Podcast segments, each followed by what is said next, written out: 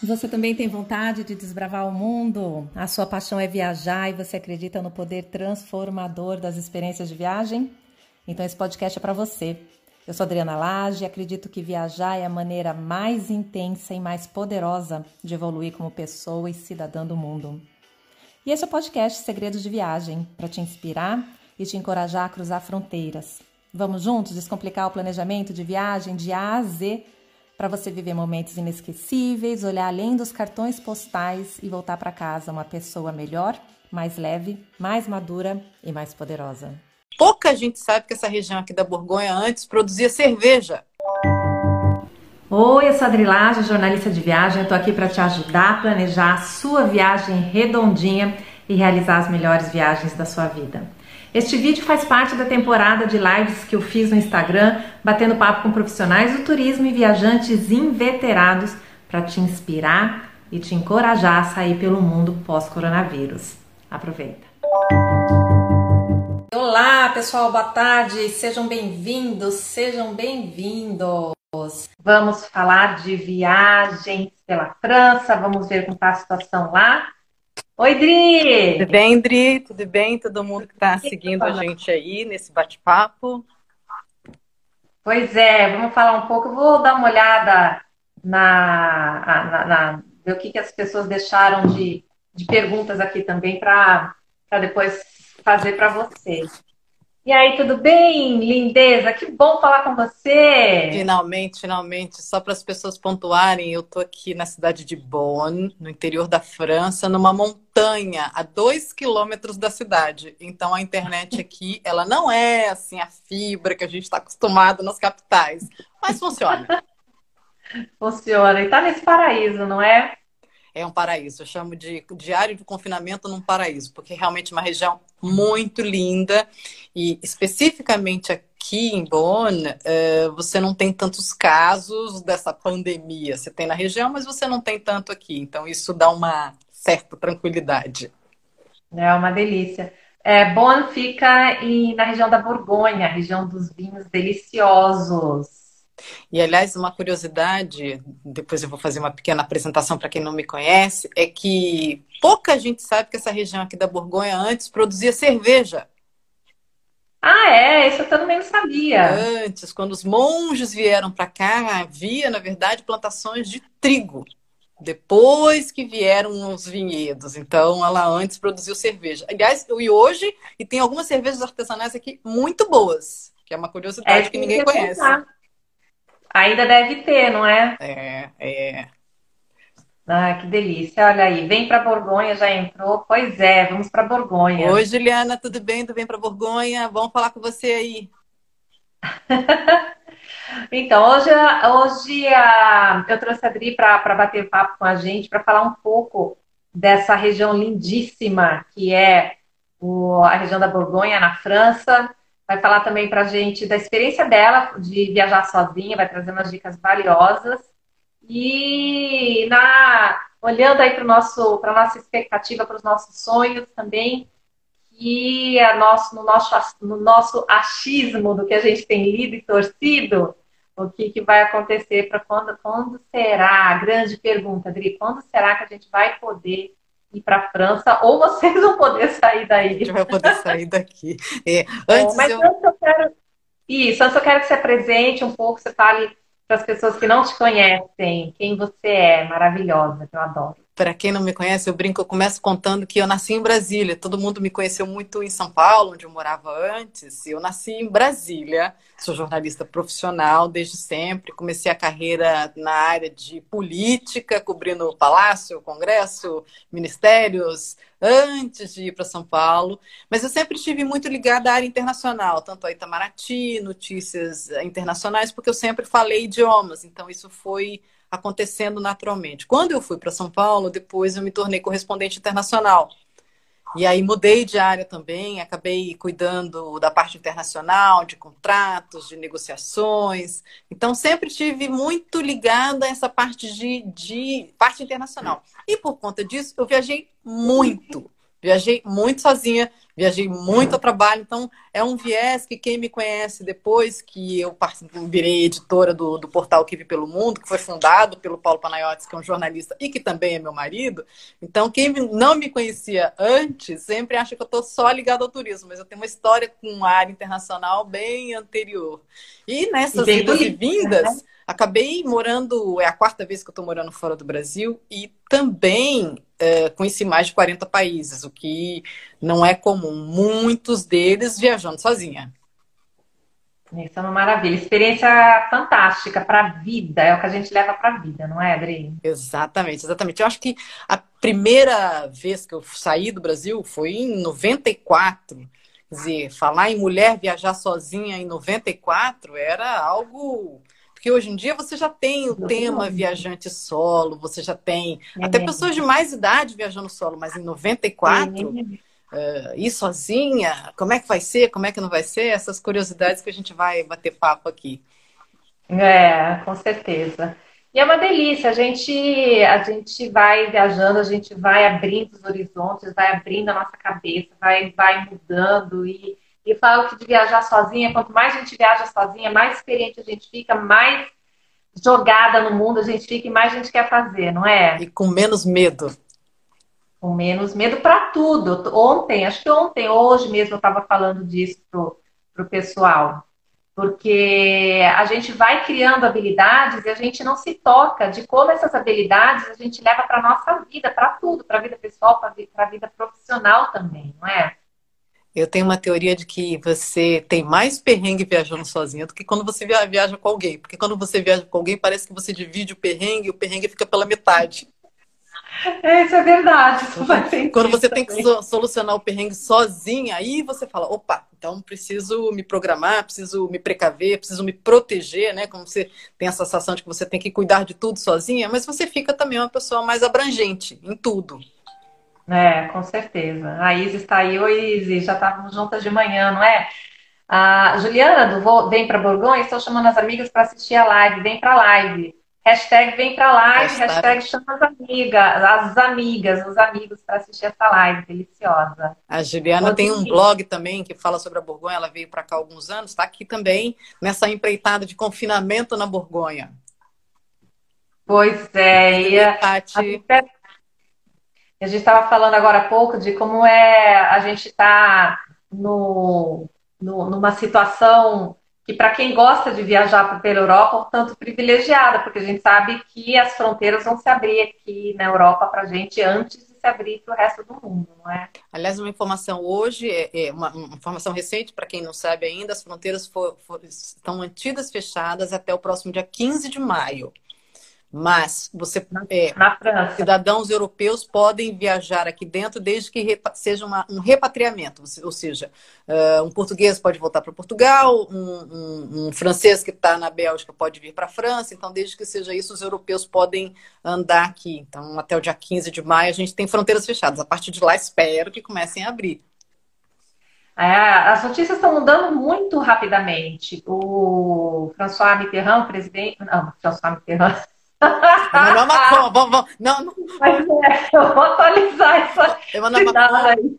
O Macron é, tinha anunciado que as fronteiras seriam fechadas da, na França até meados de setembro. Não, isso foi. Não, na verdade, o Macron não. Macron não. Macron, inclusive, ele não é, não é a favor disso. Que quem, se não me hum. engano, que falou até setembro Uh, não sei se foi, agora não sei se foi o presidente de Portugal, não sei se foi algum, algum, alguma outra nação que anunciou até setembro, mas aqui na França ontem eles iniciaram, o, anunciaram o plano de, do fim do confinamento, com algumas medidas que começam a valer a partir do dia 11 de maio.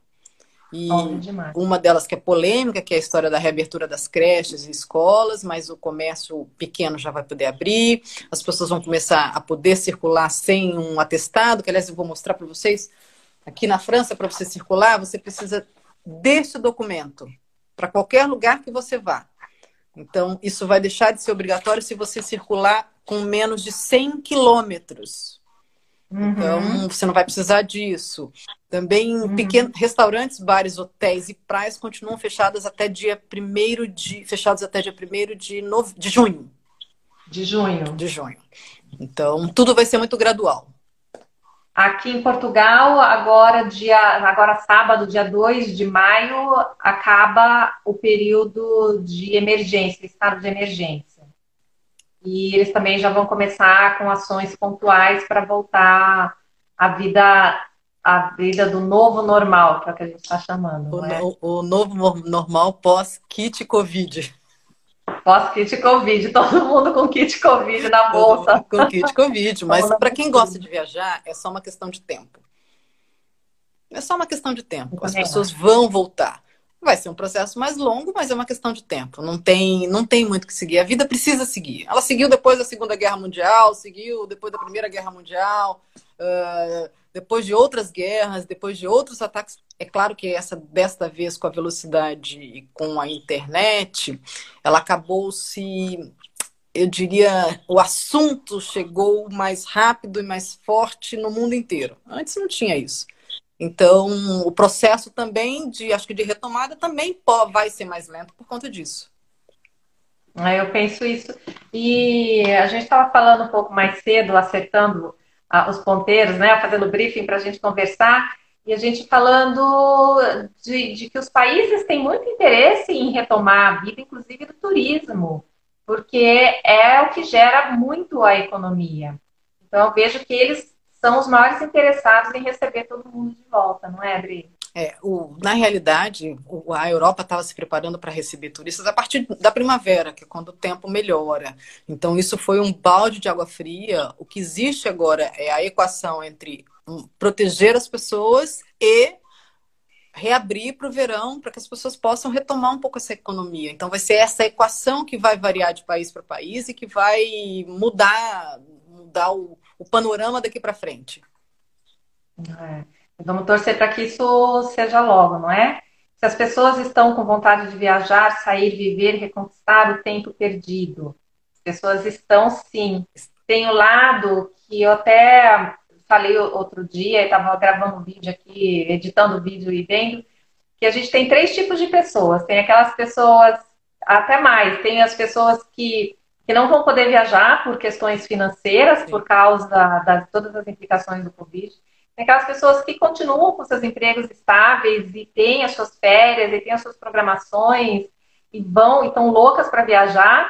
E tem aquelas que vão estar meio ressabiadas, com medo, será que eu vou, será que eu não vou, será que, será que eu ainda pego isso, será que eu morro disso? Será que eu trago para minha casa isso, não é, Adri? É, eu, eu concordo, acho que tem os três, mas no fundo, no fundo, o desejo de liberdade, de sair depois de um período de confinamento, ele vai ser enorme, mesmo que seja para você ir para o seu sítio ali do lado, ir para a fazenda de um amigo, e passar num, um, um, final de semana num hotel fazenda, ou ir para outro lugar, o outro lado do mundo. Então, a noção de tempo ela é algo que realmente vai mudar e mudou, eu acho que já mudou com relação a essa pandemia. Essa coisa de você falar, olha, eu tenho que aproveitar meio que o hoje, que vai que a gente não pode, não pode amanhã. Exatamente. É, acho que a gente vai estar muito mais presente para essas experiências, não é? Ah, eu acho que vai ser uma retomada, poder rever os pais, rever os avós, estar uh, mais junto, as viagens multigeracionais, né, que estavam vindo num, numa onda de ó, viajar com meu avô, viajar com minha tia. É então, essa, eu acho que isso vai, vai retomar, claro que de forma diferente, mas isso vai retomar sim. Eu vejo também. E como tá essa vida de isolamento no paraíso?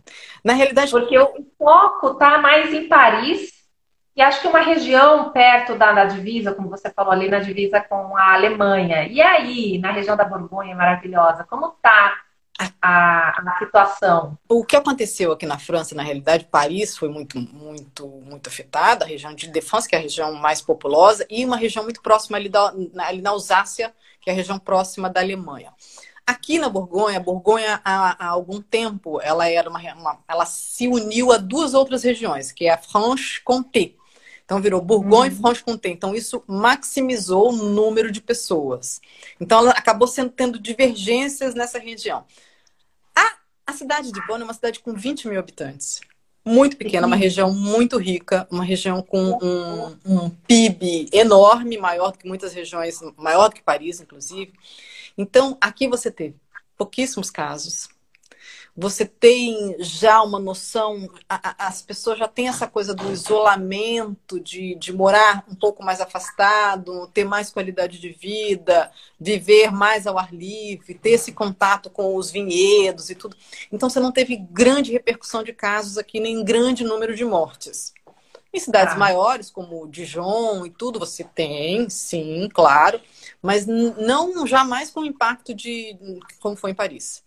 Então, uhum. para gente que chegou aqui antes da pandemia, a gente chegou que veio, veio para cá em dezembro, depois a gente acabou, depois das férias, vindo para cá em janeiro, a gente pegou desde o início, e, e eu te digo, a minha sensação pessoal é de ausência de medo. ausência que de medo. Então, uh, mesmo quando a gente vai ao supermercado, as medidas foram super tomadas cedo. Mas eu estou numa região de, pequena, uma cidade pequena. Então, eu não tenho essa sensação que talvez teria em Paris de ir a um supermercado em Paris. Então, uhum. a, a, a... olá Mila, tudo bem? Bom falar com você por aqui, hein? Mila é, também é uma pessoa que está morando, tá morando em Portugal, mudou há, há um ano e pouco. É, tem uma história, uma história também de vida muito interessante. Depois eu coloco vocês aí em Portugal em contato. Tá? Colocar em contato com a Mila, sim. Eu estou em Lisboa e isso que você está falando, eu também tenho sentido aqui. Eu moro em Santos, que é um bairro que fica entre o Cais de Sodré e Alcântara ou Belém, para que acho que Belém é mais famoso. O Cais de Sodré é onde está o Mercado da Ribeira e o, e o Belém. Então, eu estou um pouquinho, 15, 20 minutos eu estou no centro, no centro histórico de Lisboa. E aqui é um bairro bastante residencial e com muitas embaixadas. Durante o dia normal, você vê várias tascas, gente andando, os, os rapazes andando engravatados, as moças também todas bem arrumadas, indo para os restaurantes, para as tascas, comerem, com as promoções dos pratos do dia.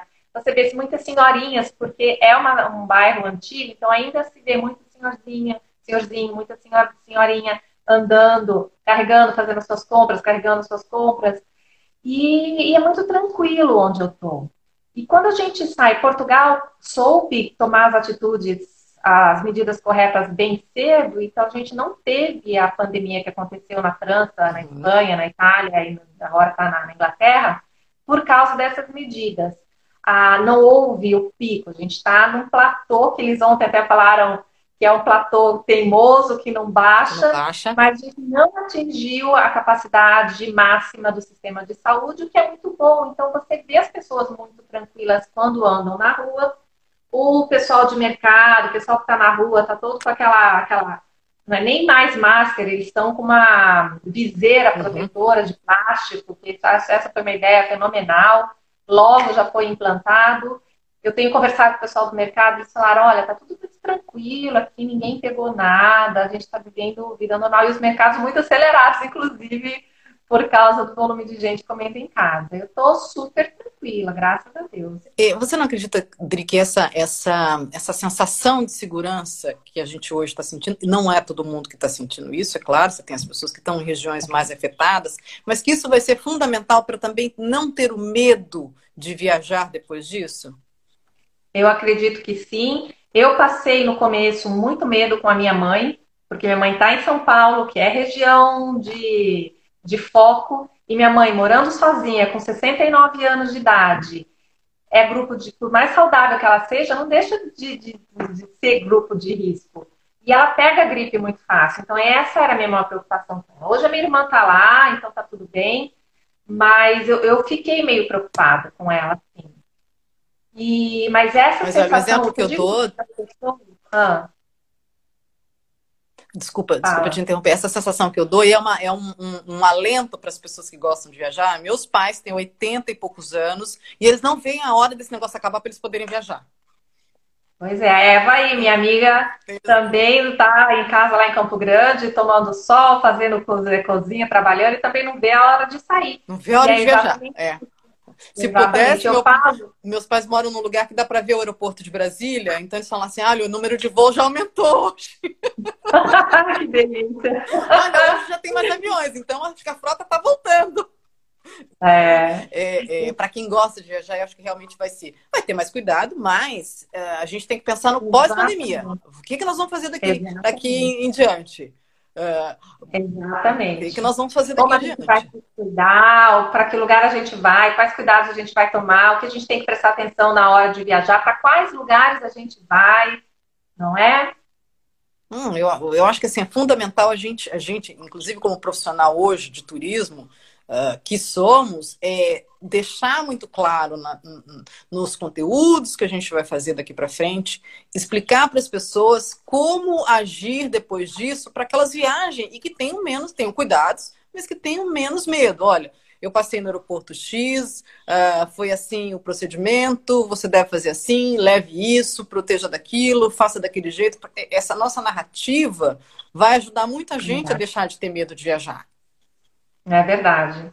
E, e, ter coragem e ir, porque a vida continua. E existem outras questões também, acidentes de trânsito, tanta gente que morre no trânsito, ou no São Paulo, os assaltos. Então, os números é que hoje, por causa dessa novidade, por causa dessa, dessa enxurrada de informação da, da imprensa, a gente sempre fica preso no negativo, preso no medo de morrer, porque é uma questão de sobrevivência da humanidade. O Fernando. Mas a hora que a gente começa a sair daí e mudar para o pensamento de, ok, como eu vou me cuidar, como eu vou me precaver, é. como eu vou viver o pós-Covid, é. aí a vida começa a mudar. O Fernando que entrou agora, é, ele trabalhava na France no Brasil e chegou na França para morar no meio da pandemia também, no meio da pandemia. Depois a gente vai até conversar é, sobre essa experiência de vir para outro país no meio no, no auge do caos e como ah. se virar. Ele também está confinado em Paris, é, é, mudando de vida, mudando de país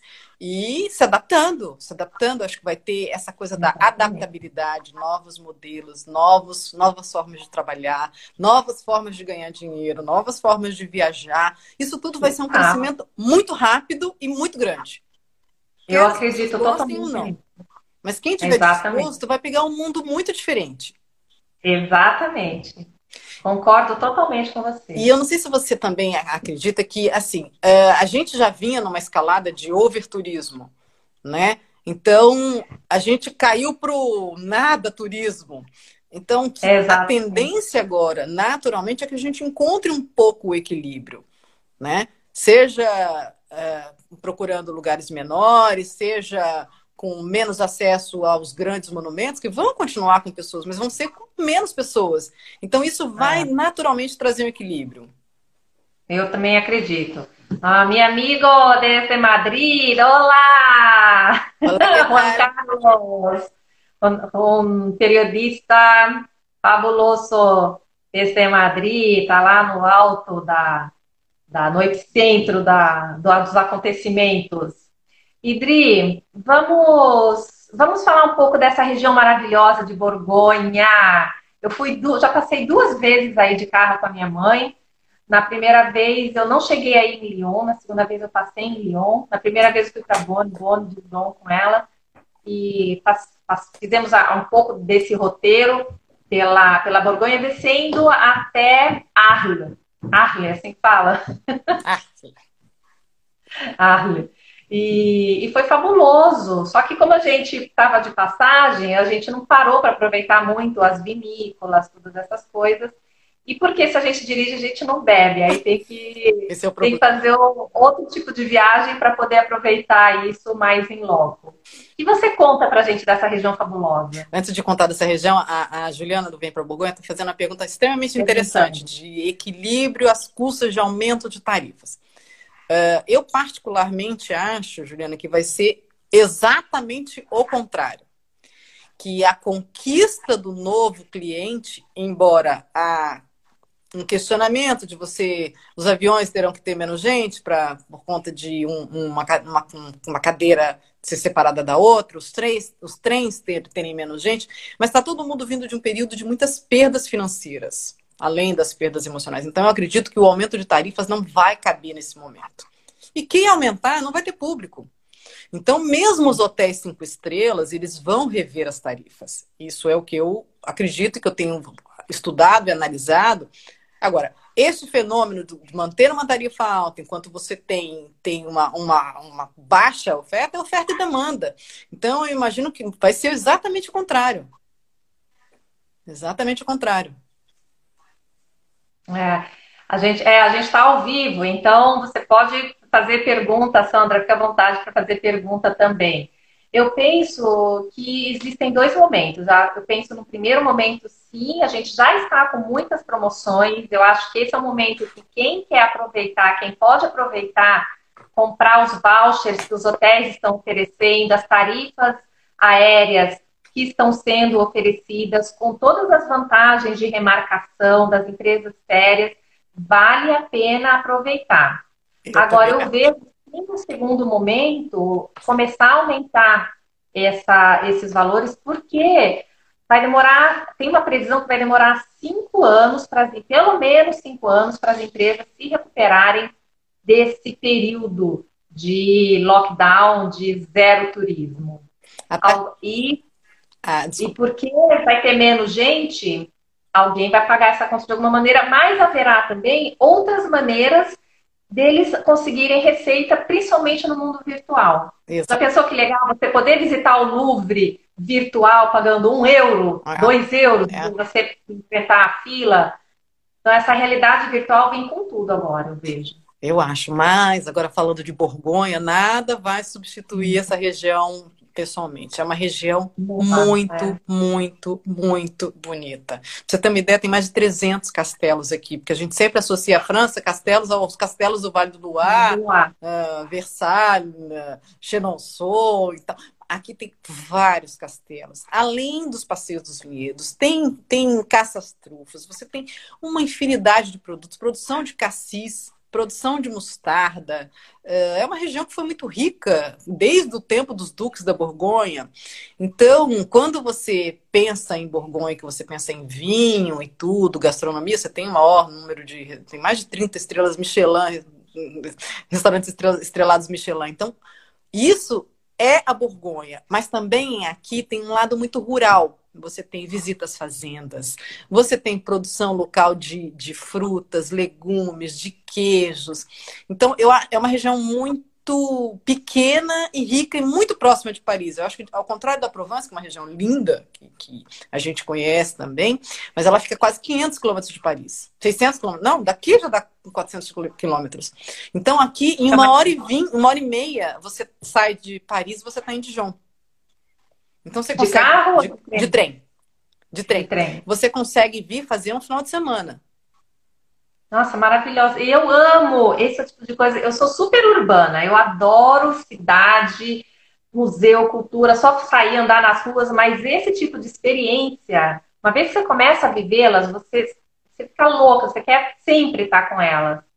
Na, reali na, realidade, eu e o Paulo, jornalista Paulo Panayotes, viemos para cá para uma experiência Borgonha, no qual a gente vai contar um pouco dessa região através de um conteúdo super exclusivo, diferente do nosso olhar de jornalista, né, com relação à região. Então, não é um olhar de sommelier, não é um olhar de conhecedor de vinho, e não é, não é uma Borgonha só de vinhos. E por conta desse projeto que a gente acabou mudando, é a quarta vez que a gente mora fora do Brasil, é, que a gente está aqui atropelados um pouco, um pouco pela pandemia, como todo mundo, mas seguindo o cronograma e nos adaptando de acordo com, com o que vai acontecendo, porque acho que a grande, o grande ensinamento é hoje em dia você se adaptar a cada dia. Não é daqui a uma semana, não é daqui a um mês, mas não deixar de fazer planos. Exatamente. Não deixar de fazer planos. Acho que isso é fundamental. Exatamente. E é, é, uma coisa que eu falo, tenho falado para as pessoas, agentes de viagem, as pessoas não deixem de fazer planos. Mesmo que eles não sejam uh, execuíveis a longo prazo, mesmo que eles não aconteçam a longo prazo. Você adapta, você muda. Exatamente. Então, assim. Não é esperar para o que vai acontecer, já vai fazendo e vai mudando, e vai adaptando, e vai recriando e pronto. Ah, alguém falando aqui sobre a, a questão da, da, da, do turismo se reerguer. O turismo na França ele é muito estruturado. Então, e ele é muito diversificado. Então, você tem praia, você tem vinhedo, você tem castelo, você tem cultura, você tem só comida, você tem. Então, vai se reerguer. Mas vai haver um processo como em todos os outros países. Assim como Portugal uhum. teve uma evolução muito grande no turismo, vai se reerguer. Mas vai, vai ter uma evolução mais lenta. Mas ninguém vai deixar de. É. Ah, eu queria ir para Portugal, agora eu não quero mais. Isso não existe. É. É. O, que, o que a Juliana está dizendo sobre as pessoas, que a pessoa gosta de ficar na sua região, aqui em Portugal eles também gostam de ficar na região. E a questão é que o número, a, a quantidade de pessoas que está dentro do país não é suficiente para alimentar a indústria que o turismo está acostumada. É. Essa que eu acho que é a grande questão. É, é. Mas inicialmente o turismo local vai dar um sopro ao turismo. Exatamente. Então, a hora que Exatamente. restaurantes estiverem abertos, cafés, que os hotéis abrirem, que as praias, então vai dar um, um primeiro sopro.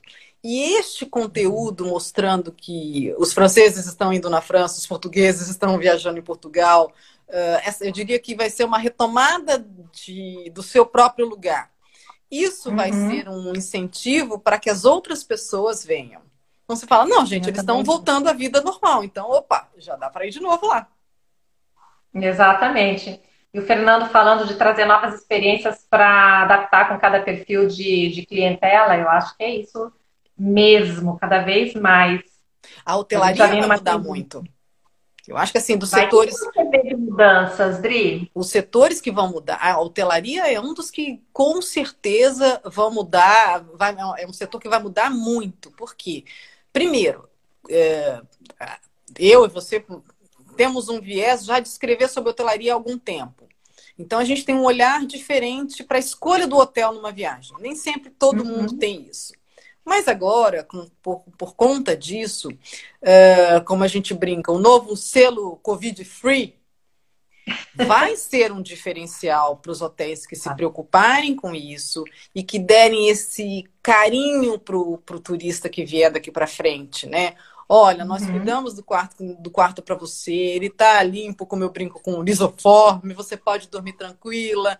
Então, isso vai ser fundamental para você conquistar a sua clientela. Então, os outros, a escolha de você ficar no host, uh, num hostel, tal, isso tudo vai se você não tem a garantia de um lugar mais limpo, isso vai influenciar nas escolhas. Especialmente ah. se você for uma mulher viajando sozinha. Especialmente se você for uma mulher viajando sozinha, você tem que triplicar os seus cuidados. Eu sempre falo que mulher viajando sozinha tem sempre que se lembrar que ela é uma mulher viajando sozinha. É. A gente já, já tem no, na, na, na bagagem o, o, o, o selo de ser mais frágil de, da questão do assédio. Então, são cuidados extras que a gente tem que tomar. Tudo bem, Luciano, do Luciano do Vital Card, lá, um parceiro também da gente há muitos anos, é, uma pessoa com quem a gente tem um bom relacionamento, trabalha com o pessoal da Schultz, operadora. Seja bem-vinda. É legal. É, a gente tá. Ele me mandou uma mensagem para a gente fazer uma live falando de seguro. Acho que vai ser super bacana a gente falar de seguro. Falar de seguro é um bom assunto, já que, que tem gente da área, tem gente da área na nossa live. Como vão ser as seguradoras, as seguradoras no futuro, uma vez que com o, a, o decreto de pandemia, nenhum seguro de viagem cobre internação. É, isso uhum. é uma uhum. determinação que não é de cada seguradora, isso é uma determinação maior comum. Como isso será para frente? Eu acho que isso é uma discussão que vai haver em algum momento. Uh, tem muita gente, muita gente com ideias divergentes com relação a isso, mas uh, como vai ser daqui para frente? Você vai fazer um seguro de viagem uh, sem cobrir pandemia, mas a legislação não cobre. Então, isso vai ser uma discussão que vai acontecer naturalmente. Né? Welcome, Angeliki! É vindo da Grécia. Delícia! E, e, lembrando que, com, dentro do nosso assunto de mulheres viajando sozinha, uma das coisas que eu falo que é fundamental. Uma mulher viajando sozinha jamais deve fazer. Ah, eu estou viajando com o seguro do cartão de crédito. Não, porque o seguro do cartão de crédito você tem que pagar com algumas exceções, tem alguns cartões que não permitem uhum. isso. Você paga e depois você pede o reembolso. E se você está viajando sozinha, quem faz esse trâmite todo? Então, uhum. faça um bom seguro de viagem. Não faça aquele mais baratinho que só para entrar, entrar em Schengen. Mulher viajando é. sozinha tem que ter um bom seguro de viagem que garanta, que garanta reembolso, que garanta uma passagem emergencial, que garanta uma passagem emergencial para uma pessoa que possa vir cuidar se ela ficar doente. Exatamente. Então, não, não comprem seguro no famoso promo. Leiam bem, consultem, consultem as pessoas de seguro para que você faça uma compra correta, porque o barato sai caro. Sai caro. Sai caro. Nessa, eu também concordo com você. Tem um outro serviço que eu adoro e eu super. Quando eu falo para as pessoas, eles falam assim, já, principalmente as mulheres, elas falam, já me convenceu que é o chip de internet. Tem o chip da internet da MySIM Card. MySIM Card, é, mais, é que eles é mais, o MySIM. O MySIM, ah, ele tem, além, ele, além de você ter um número, um chip que ele não expira nunca, você tem um número que é seu e para sempre, você também tem um serviço de geolocalização. Ai. Onde você estiver com o celular, você está sendo traqueada. Isso é muito bom para quem está viajando sozinha. Muito bom, muito e bom. E também tem um telefone de acesso que alguém que quiser te ligar de São Paulo liga pagando ligação normal, tarifa normal para você em qualquer lugar do mundo onde você estiver. Isso é muito então, bom. São pequenas coisas de serviços agregados que te trazem uma confiança e uma segurança na hora de viajar que para mim são impagáveis. A Casa do Chip também é uma que tem alguns desses serviços uh, especiais, mas de acordo com o plano. Então, isso sempre eu falo: pergunte para onde você está comprando.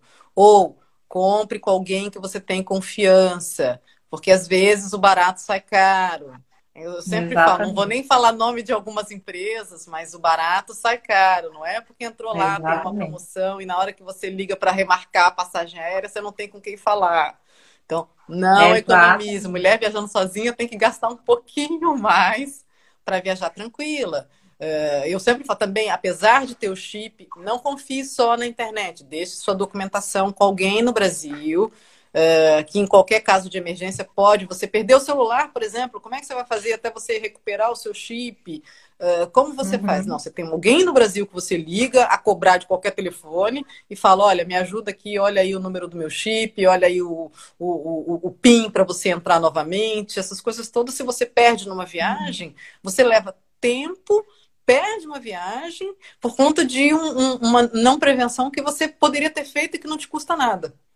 No planejamento. Não é? Outra coisa que eu falo para as pessoas é deixar o seu roteiro com alguém. Isso. Alguém sabendo onde você está todos os dias. Hoje é até mais fácil, porque a gente está em contato no WhatsApp o tempo todo, tem geolocalização, mas a pessoa saber que você teoricamente deveria estar ali aquele dia, acho que é importante para a nossa segurança também. Exatamente, exatamente. Hoje em dia, um dia ou outro sem, sem contato e tudo, mas esse roteiro ele é fundamental, o nome dos hotéis. Tudo bem, Adolfo? Adolfo é do blog que Esse Mundo é Nosso, junto com o Rafael. Saudade de vocês. Delícia. Eu... E que mais? Você, como uma viajante experiente que viajava desde antes da internet, como eu, mas acho que você viajava até muito mais. Uh, você pode dar essas dicas de viagem que pra, são super especiais, importantes para mulheres viajando sozinhas, e não necessariamente só, só. Eu falo que viajar com a filha, viajar com a mãe, viajar com a amiga, viajar com a irmã, você também é beneficiada por usar essas dicas, não é? Tem uma dica que eu falo sempre não compre voo que chega de madrugada, meia-noite, em qualquer lugar do mundo. Quem já passou por isso, não economize isso. Você chega, você não tem transporte, você está de noite num outro país ou numa outra cidade que você não sabe como que você vai chegar no hotel, que você não conhece.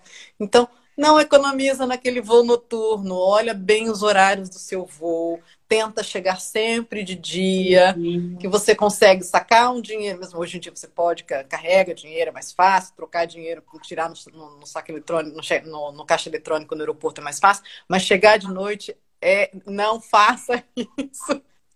Hotel, Ou também, quando você, quando você chega muito cedo, muito cedo, conversa com o hotel antes, vê se tem uma meia diária, porque às vezes você chegou no hotel 5 da manhã, 6 da manhã, você vai esperar um check-in até as 3 da tarde, às vezes negocie com o hotel uma meia diária, ou no último dia de viagem, uh, negocie com ele um late check-out para você ir melhor, deixar suas malas. Não, não economiza nesse tipo de coisa, porque isso é o tipo de coisa que dá problema lá na frente. Claro que você tem que eh, adequar isso ao seu, ao seu orçamento e tudo, mas evite chegar nesses voos da noite. É a primeira dica que eu falo para as pessoas. E hoje o vídeo que eu estou editando, eu fiz uma live de uma hora falando sobre algumas dessas dicas. E a primeira coisa que eu falo para eles é: não chegue de madrugada. Olhe o horário de chegada do voo, prevendo, inclusive, atrasos, Isso. fila longa no, na imigração. Olha o horário do, do pôr do sol, porque no, na, na Europa pôr do sol no verão é um horário, no inverno é outro. Tem várias dicas para várias informações para você considerar na hora de você olhar antes de você comprar a sua passagem. Já passei três horas na fila da imigração dos Estados Unidos. Então, três horas em pé esperando. Então, mesmo que tivesse uma programação, outra coisa. Se você pense como você vai sair do aeroporto. Se você vai de transporte público, tenha cuidado com as suas malas, principalmente se você estiver sozinha. Quantos casos de pessoas que já tiveram malas furtadas em trem? Deixa a mala lá no lugar, aí seu assento é lá no outro vagão, quando volta, cadê a mala? É. Eu penso assim, é de, nossa, isso de levar a mala no outro vagão é, é punk. Eu penso, aí é uma questão cada um de, de saber onde, onde dói a sua, o seu perrengue, qual é o seu perrengue. Eu procuro gastar um pouco mais quando eu chego no aeroporto e quero ir para o hotel, e quando eu vou embora para o aeroporto, de mesmo que eu tenha uma mala só de mão, uma mala de 15 quilos, 10 quilos, alguma coisa assim que dá para levar lá em cima. É sempre pegar um táxi ou um Uber. Hoje o Uber é tão barato para gente. Exatamente. A diferença de preço, porque e aí vai também na hora do seu planejamento você escolher o hotel onde você vai ficar. Exatamente. Ver onde está o aeroporto, de repente o aeroporto é muito longe, tudo bem, acaba valendo a pena você pegar no Charles de Gaulle, por exemplo, você pega o metrô até o centro, mas antes de chegar ali no centro, desce e pega um Uber a diferença de preço é tão pequena, e o estresse que vai passar, não é? E o Uber lá é preço fechado. E eu, eu dou uma dica ainda diferente. Por exemplo, tem alguns hum. voos que são pela manhã. Então, assim, ao invés de você passar a sua última noite é, em Paris ou, ou, onde você ficar, procura, fica até o último dia, pede um late check-out, vai dormir num hotel próximo do aeroporto. Isso te faz dormir melhor, você não tem o estresse de pegar o trânsito, de. de... Você não tem que se preocupar com, com táxi, Uber, tá? porque você já está do lado do aeroporto. Então você acorda, toma um café tranquilo e tudo e vai para o aeroporto, sem o estresse. É, uma vez a gente estava no Réveillon em Paris e a vinda era dia 1 de janeiro. E aí nós reservamos um, um táxi, só que a gente estava num apartamento de, ali na Faubourg Saint-Honoré, um, na época, uma, uma cobertura muito boa. A gente marcou com um táxi. Dia 1 de janeiro, tudo fechado na França, inclusive metrô. Resultado, jogamos a chave. Cadê o táxi? Cadê o táxi? Não tinha telefone como hoje. Não tinha celular que você ligava. Uber, aplicativo. aplicativo, não tinha Uber, não tinha nada. A sorte é que a gente estava na frente do Hotel Le Bistrol, que é um cinco, um cinco estrelas em Paris. E aí eu cruzei, eu falo muito bem francês, cruzei a rua falei, moço, pelo amor de Deus, olha, aconteceu um episódio uh, uh, inusitado, o táxi que ia nos levar para o aeroporto não chegou. Você pode, por gentileza, pegar o táxi que for, o motorista que for, o que você tiver. Ele, pois não, ligou para um motorista particular em 15 minutos ele chegou e a gente não perdeu o voo. Mas se eu tivesse num Airbnb qualquer no meio da cidade, como teria sido? No meio do nada, no bairro residencial. No bairro, que, bairro que você, você alugou sem você conhecer o bairro, porque você está numa cidade diferente. Como teria sido? Então, outra coisa que a gente que eu sempre falo, não, a escolha do bairro onde você vai ficar é muito importante. Muito é um importante. bairro que é seguro à noite, porque você não conhece. Mesmo que você tenha ido várias vezes a Paris, eu vou, eu vou a Paris há 25 anos, todos os anos. Tem bairros que eu falo, bom, eu até ando aqui, mas é melhor não se hospedar. É melhor não ficar. Então, assim, esse tipo de cuidado, o, o, o, alugar um apartamento pode, num primeiro momento, ser vantajoso, ser mais econômico e tudo, mas tem que pensar nisso tudo. Então, a localização é fundamental. Você tem que ter um, um apoio por perto. Hoje em dia é mais fácil porque você tem tudo no celular. Então, você tem dá para chamar um Uber ali numa emergência. É, Mas, e a internet, você ter um chip de internet é fundamental, fundamental. fundamental. Por isso que eu recomendo que saiam do Brasil com o chip. É, é a minha recomendação você também. Para comprar o chip na Europa, você vai ter dificuldade com o idioma. Aí você, se você não chegar já direto no aeroporto pegar, porque pode estar fechado dependendo do horário que você chegar, ou você não encontra, você está cansado, você esquece. Aí você tem que ir na loja, na loja vai demorar para ser atendido, e aí você não vai entender o negócio dos gigas lá, vai ser meio diferente. Exatamente. De repente você acaba os gigas e a sua viagem não acabou, e você quer usar o celular bem na hora que acaba os gigas, então saia do Brasil com o chip. Saia do Brasil com o chip, exatamente. Saia do Brasil com chip. Não, e você chega, você chegou no aeroporto, já é, aí você vai procurar a loja, já perdeu tempo. Já perdeu tempo de uma coisa que você poderia ter feito no Brasil antes de embarcar, sem nenhum Exatamente. tipo de estresse. É o que você falou, até você entender quantos gigas esse aí, bota 10 euros, 20 euros. Tá... Como? E, e, e, às vezes, para pessoas que trabalham, uh, também a, a, o, as operadoras cobram caro, mas para quem está a trabalho, também vale a pena você ter o seu pacote de, da operadora do Brasil. Você só é avalia tá com a empresa. É. Exatamente, exatamente. É desnecessário para que, que tudo depende do tempo que você vai ficar. Cláudia, então, assim, se você vai ficar mais tempo, talvez o da operadora valha mais a pena, talvez. Então, esse balanço você consegue fazer, fazer, fazer de casa. Sim, pode comprar esse pacote direto com a operadora, é ótimo, é ótimo isso. Faz a pesquisa de preço. Mas faz a pesquisa certeza. de preço de acordo com o destino, né? Tem chips que são mais baratos para os Estados Unidos, chips mais baratos para a Europa, então varia muito, varia muito. Mas é fundamental chegar conectado. Com certeza. fundamental e chegar conectado. que você estará conectado o tempo todo. É, é, para evitar, evitar é. perrengues, evitar perrengues. Depois a gente faz uma live só sobre os perrengues das nossas viagens. Dá, dá para fazer e as pessoas aprenderem muito. A gente até trocar perrengue. Eu tenho certeza que tem muita gente acompanhando que também tem perrengue para contar, não é? É, exatamente, exatamente. Muita gente tem perrengue é. para contar. É. Odri, e que conselho você daria hoje para uma Adriana experiente, uma Adriana experiente, que conselho você daria de viagem para a sua versão aos 20 anos de idade, querendo sair desbravar o mundo? Na, eu, aos 20 anos, aos 20 e poucos hoje, idade, eu... hoje você dando conselho para a Adriana de 20 anos, de, aos 20 anos. Olha, eu aos 20 e poucos anos de idade decidi estudar na França. É, fiz um planejamento e decidi estudar na França e eu trabalhava na TV Globo, fui e na CBN ao mesmo tempo em Brasília e aí eu pedi a demissão, olha, eu preciso desse dinheiro porque eu quero estudar na França. Foi a primeira vez que eu vim morar fora. Essa tô, tô na quarta vez já. E eu perdi a voz na véspera. Então eu desci no aeroporto sem falar absolutamente nada, explicando que eu tinha visto, que eu ia morar sem voz. Então, hoje eu diria para Adriana de antigamente, não, tudo vai dar certo, relaxa. Não precisa levar tudo que eu levei daquela vez.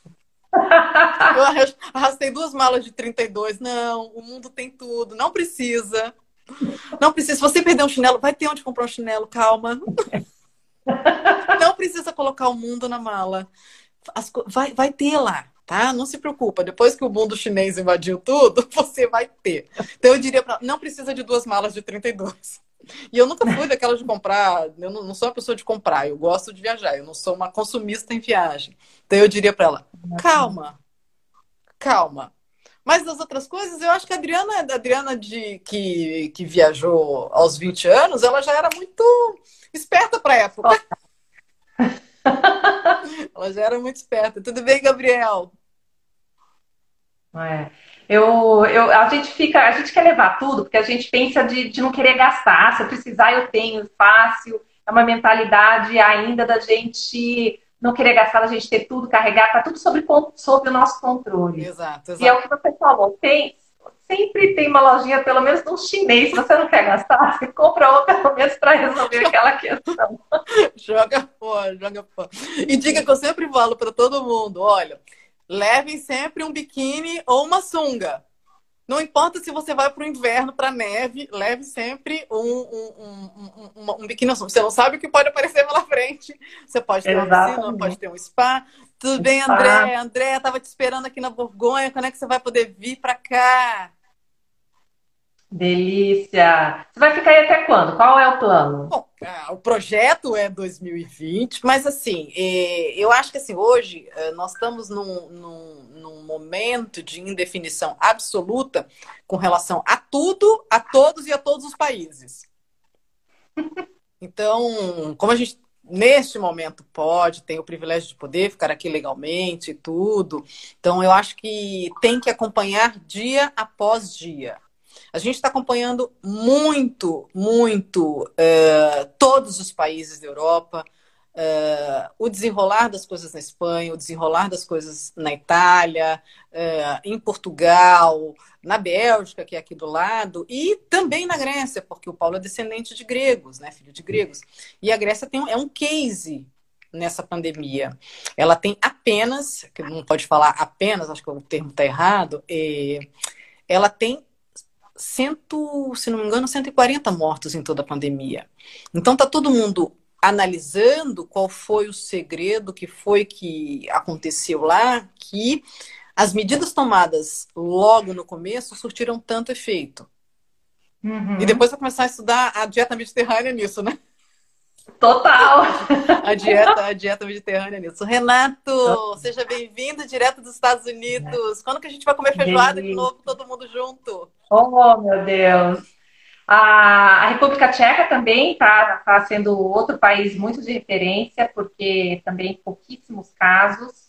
E eu vejo uma tendência muito forte de viagens para a Europa do Leste, que são países que, no geral, estão com números baixíssimos, não só de mortes, mas de infectados também. Hum. E, e, e, as cidades pequenas vão ter, elas vão ter um valor muito grande depois disso. Tenho falado muito disso. As cidades pequenas, os, os, os hotéis menores, a busca do bem-estar, lugares que você vai ter essa conexão com a natureza, que você vai estar mais ao ar livre, que você vai estar em museus menores. A gente teve no ano passado no Museu da Cidade de Rouen, Museu de Belas Artes da Cidade de Rouen, que tem uma coleção impressionista de dar inveja ao Louvre. E não tem fila.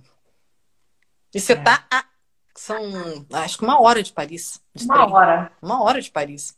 Então, quer dizer, ah. essa, essa descoberta, uh, não vamos só para pra, pra Praga, vamos para Pilsen.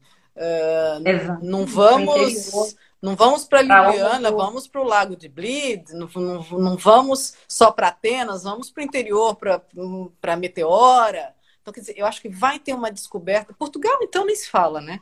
Portugal. Nossa, que loucura! Portugal é de norte a sul. Você, você tira Lisboa, você passa meses descobrindo Portugal. E mais, a hospedagem em Portugal é de extrema qualidade ah. e uma relação custo-benefício imbatível. Excelente, não tem. E aqui a gente tem praia, tem interior, tem vinhos, tem queijos, tem tudo. tem embutidos, tem montanha, tem neve, tem rio, tem canyon, tem o que você quiser tem em Portugal. É impressionante. Hum, e vai ser, eu acho que assim, essa busca de lugares mais tranquilos vai ser o que vai o must daqui para frente. Você, olha, Nova York, bom, vamos a Nova York, mas Nova York é Nova York, é aquilo. Paris é aquilo. Agora, a, cidade de Bonn né? E, e, e só para você ter uma ideia, a cidade tem 20 mil habitantes, Adriana, tem cinco grandes supermercados aqui. Quer dizer, você tem uma comunidade muito ativa. Então, é uma região que movimenta muito de vinícolas. Você tem passeios nas vinícolas aqui o ano inteiro. Então você tem uma sazonalidade menor do que só na primavera. Alguns castelos, algumas coisas ficam fechadas no, no comecinho do inverno ali, uhum. janeiro, fevereiro, e aí logo no comecinho de março tudo começa a reabrir. Então, quer dizer, você tem um turismo até no frio que vai até o leilão de vinhos, o famoso leilão de vinhos de, de, de Bonn, os hospícios de Bonn, que é em novembro. Então você tem um turismo praticamente o ano inteiro. Mas é um turismo que antes, e que a grande maioria do tempo, estava sempre focado em vinho.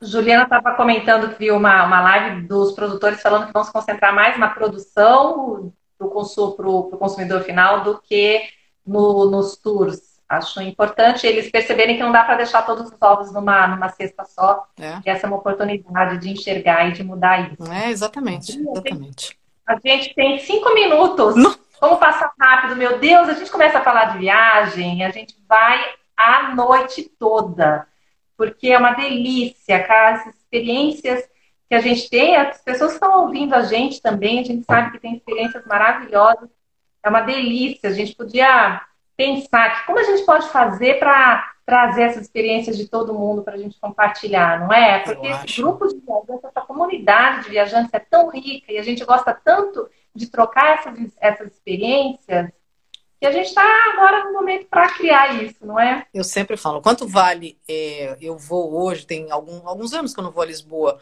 quanto vale eu ir para Lisboa com o conteúdo que você está produzindo aí em loco? Você vai saber o, restaurante.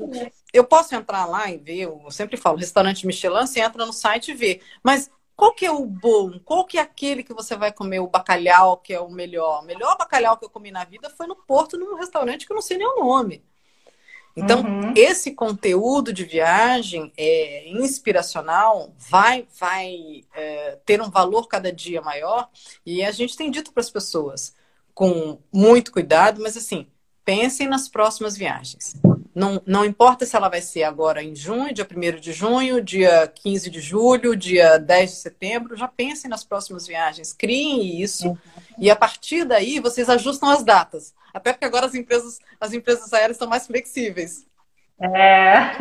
é agora Congonhas reabriu, eh, a Alitalia volta a voar agora em maio, a parte da frota está retomando aos poucos a partir do mês de maio com esse, esse fim do, do confinamento em vários países. Então você já pode começar a pensar, o que não significa necessariamente que você vai realizar no curto prazo, mas você já tem em mente, você primeiro coloca e depois você vai fazendo.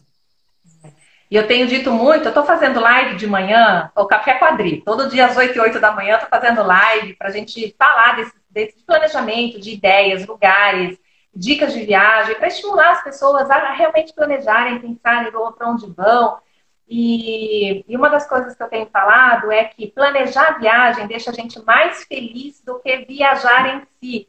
Tem pesquisa científica provando isso, porque quando a gente está planejando, a gente está sonhando. Claro. E sonhar, a gente libera muita dopamina no nosso corpo, que é um dos hormônios da felicidade.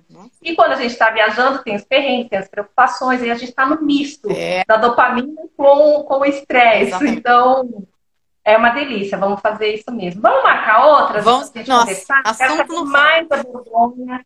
Quero que abra logo essa fronteira para eu te ver, para você vir aqui me ver. Vamos ver que a gente está aqui, não é? E vice-versa. Beijo para todo mundo que está acompanhando a gente aí. A gente tem muito conteúdo para falar para vocês, muita informação re real do que está acontecendo agora, muito mais do que o que a gente está vendo dessa overdose de pandemia que existe sim, mas a gente tem muito conteúdo de agora, do que está acontecendo, da sensação de não ter medo né, de viver, de ter cuidado, mas de não ter medo. Então, vamos começar a pensar nas próximas viagens.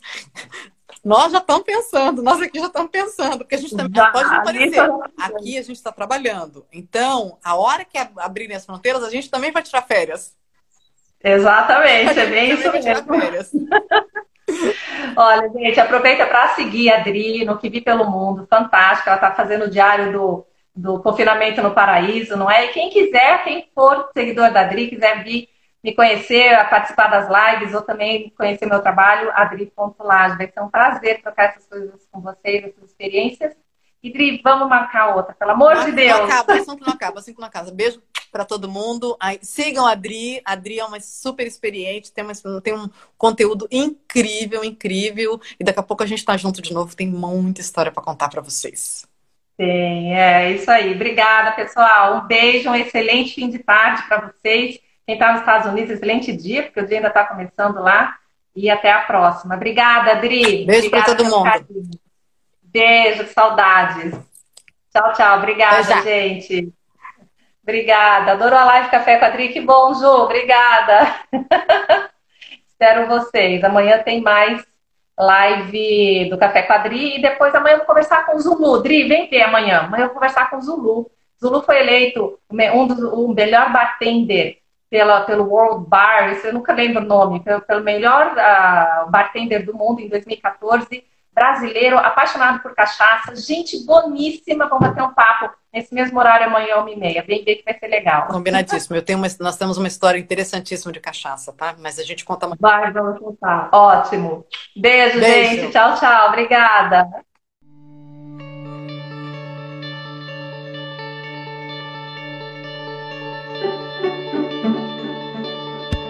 Você sabia que o segredo para aprender qualquer coisa é ensinar alguém? É, você aprende duas vezes mais quando conta o que você aprendeu para alguém, ou então quando você repete o que você ouve ou lê. Eu sou professora, hein? Eu sei o que eu estou falando. Você pode compartilhar esse podcast nas redes sociais, por exemplo, contando qual foi a dica valiosa que você aprendeu e me ajudar a espalhar essa missão de tocar o coração de mais pessoas para elas viajarem mais felizes, mais realizadas e alcançarem a liberdade que elas procuram. Ó, oh, se lembra de me marcar com a hashtag AdrilagemInspira para eu poder ver o teu post e te agradecer no Facebook, no Instagram ou então no Twitter, tá bom? Um beijo e excelentes viagens.